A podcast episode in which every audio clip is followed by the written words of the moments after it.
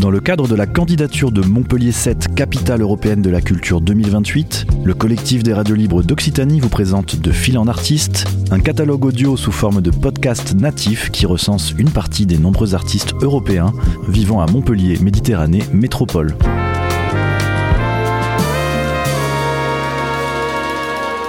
Un projet proposé et réalisé par Radio Clapas, Divergence FM et Radio Campus Montpellier. Je m'appelle Konstantinos Rizos et je suis né à Athènes, je viens de la Grèce. Et ça fait depuis 2015 que je suis en France, euh, installé à Montpellier. Mon parcours, euh, ça commence avec euh, des arts martiaux. Moi, j'ai un passé avec du sport du judo que j'ai pratiqué pendant 15 ans. J'ai commencé à l'âge de 10 ans jusqu'à 25 ans, j'ai pratiqué le judo. J'ai réussi d'arriver jusqu'à noir ceinture. Donc ça, c'était mon premier euh, rencontre avec euh, le mouvement. Euh, à la suite, euh, j'ai commencé à pratiquer, j'ai rentré à l'université, je faisais STAPS, éducation physique et sportive, toujours à Athènes.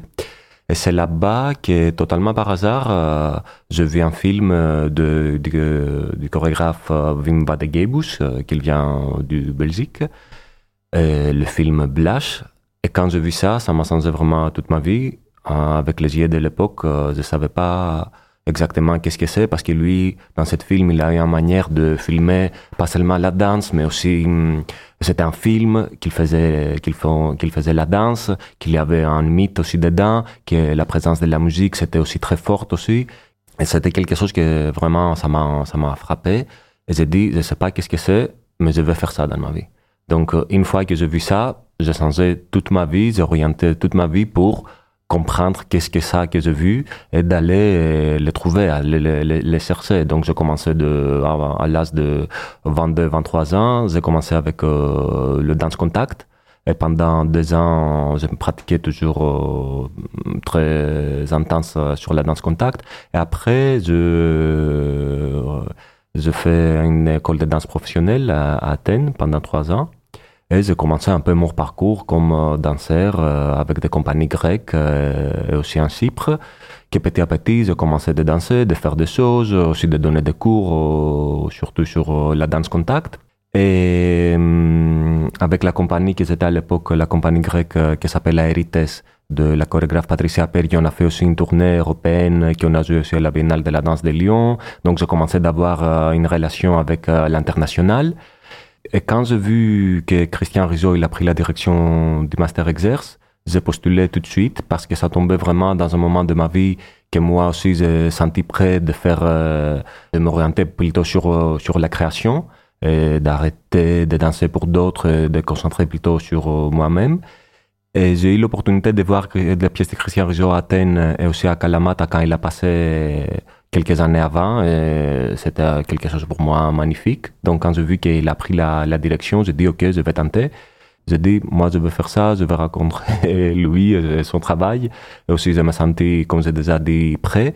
Donc euh, j'ai postulé au master exerce euh, un peu comme ça. Et, euh, avec cette force et cette puissance et c'est aussi l'ignorance de, de la peur Et donc, euh, j'étais prise, euh, que je venais à Montpellier pour faire le Master Exerce le 2015. Et ça a commencé un autre chapitre euh, de ma vie, ma vie en France.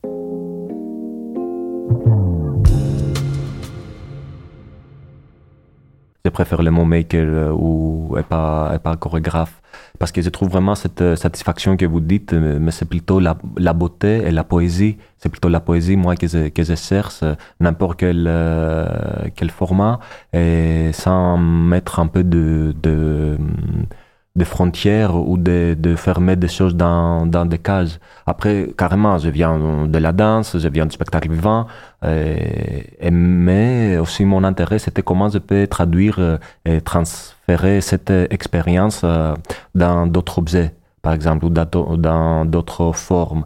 Et pour terminer le master, mon mémoire du master, euh, il a eu cette thématique un peu avec l'idée la mise en page comme la mise en scène j'ai fait un parallèle euh, entre euh, les deux. C'était une série de poèmes que j'ai écrits par rapport des expériences corporelles que j'ai eues.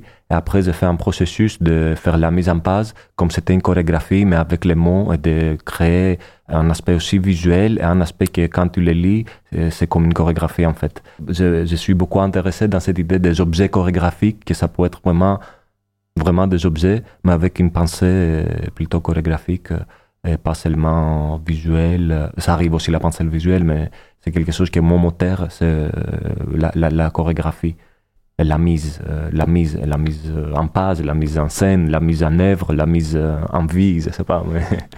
c'est ce point de vue que je pratique euh, même dans ma vie ordinaire, un, peu, un peu comme ça. Après mon, mon expérience en, France, je trouve que l'artiste est en bonne place euh, en France en général. Après les deux années du master, ça qui était vraiment surprise. Ça m'a vraiment surpris, c'était le fait que quand, quand je suis en France, je dis que je suis chorégraphe. Euh, il me dit ah waouh c'est un travail très intéressant. Vous êtes chorégraphe de quoi? De euh, danse contemporaine hip hop euh, classique donc pour moi ça me donne vraiment une dignité et je me sens aussi valorisé en Grèce par exemple quand il dit que tu es chorégraphe il y a après des questions que c'est dans quel bar tu travailles ou en vrai tu fais quoi? Pour vivre, tu fais quoi? Donc, euh, mais ça, c'est quelque chose que moi je savais pas avant. Moi, j'ai vu ça après quand je. J'ai pas venu ici pour pour trouver ça parce que je savais pas que ça existait. Et quand la première fois que j'ai appris pour euh, euh, le système d'intermittent de spectacle.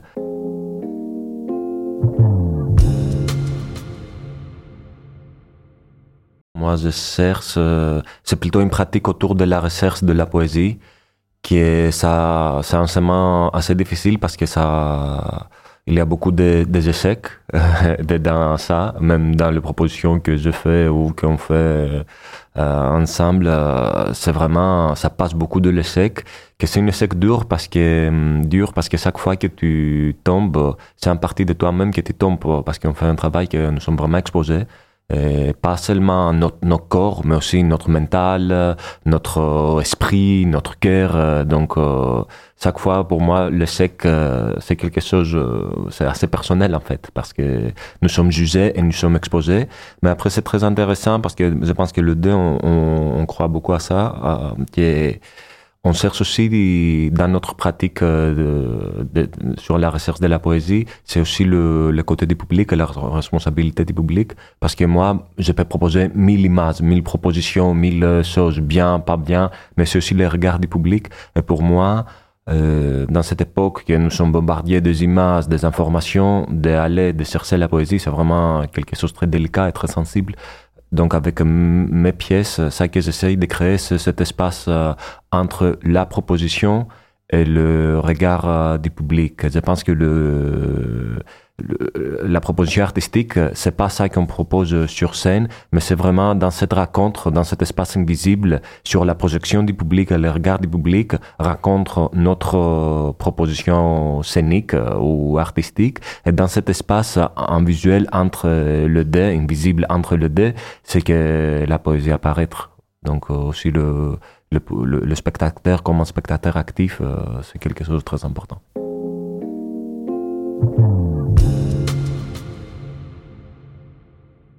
Tout d'abord, j'étais un peu impressionné de, un peu de la beauté de la ville, euh, parce que c'est une belle ville. C'est une belle ville. Euh. Moi, je disais, ah, ok, il y a des villes euh, un peu comme ça. J'ai déjà vu un peu, parce que j'ai voyagé un peu à l'Europe, mais quand j'ai venu, je dis, ok, c'est une belle ville, tu vois. la première chose que je dis, c'est, c'est beau. C'est beau ici.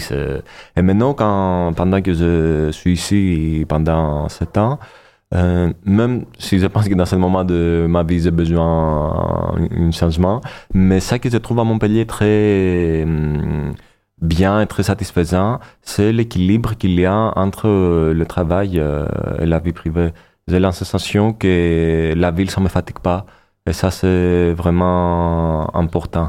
Que je peux traverser la ville sans me charger de bad vibes, sans me charger de... Et ça, ça aide beaucoup le, pour être concentré sur le projet artistique, sur le, mon schéma artistique. Et après, il y a aussi la convivialité, c'est facile de se retrouver avec des amis, avec des personnes. Donc moi, je trouve que il y a un bel équilibre entre la vie conviviale, conviviale et la concentration sur le travail parce que la vie, quand ça ne te fatigue pas, que je viens d'Athènes, que c'est une ville très belle aussi, mais avec d'autres énergies, avec d'autres rythmes. Euh, une distance euh, d'une demi-heure euh, à Athènes, c'est, tu dis que nous sommes presque voisins, par exemple, tu vois. Donc, euh, cet effet qu'ici, il y a cet équilibre entre la vie privée que tu peux créer, construire, et aussi en même temps d'être concentré dans le travail sans être sans avoir trop de parasites que tu intègres avec ton corps, avec ton cerveau, je trouve que c'est vraiment bien. C'était De Fil en Artiste, une série de podcasts natifs proposés par le collectif des radios libres d'Occitanie dans le cadre de la candidature de Montpellier 7, capitale européenne de la culture 2028.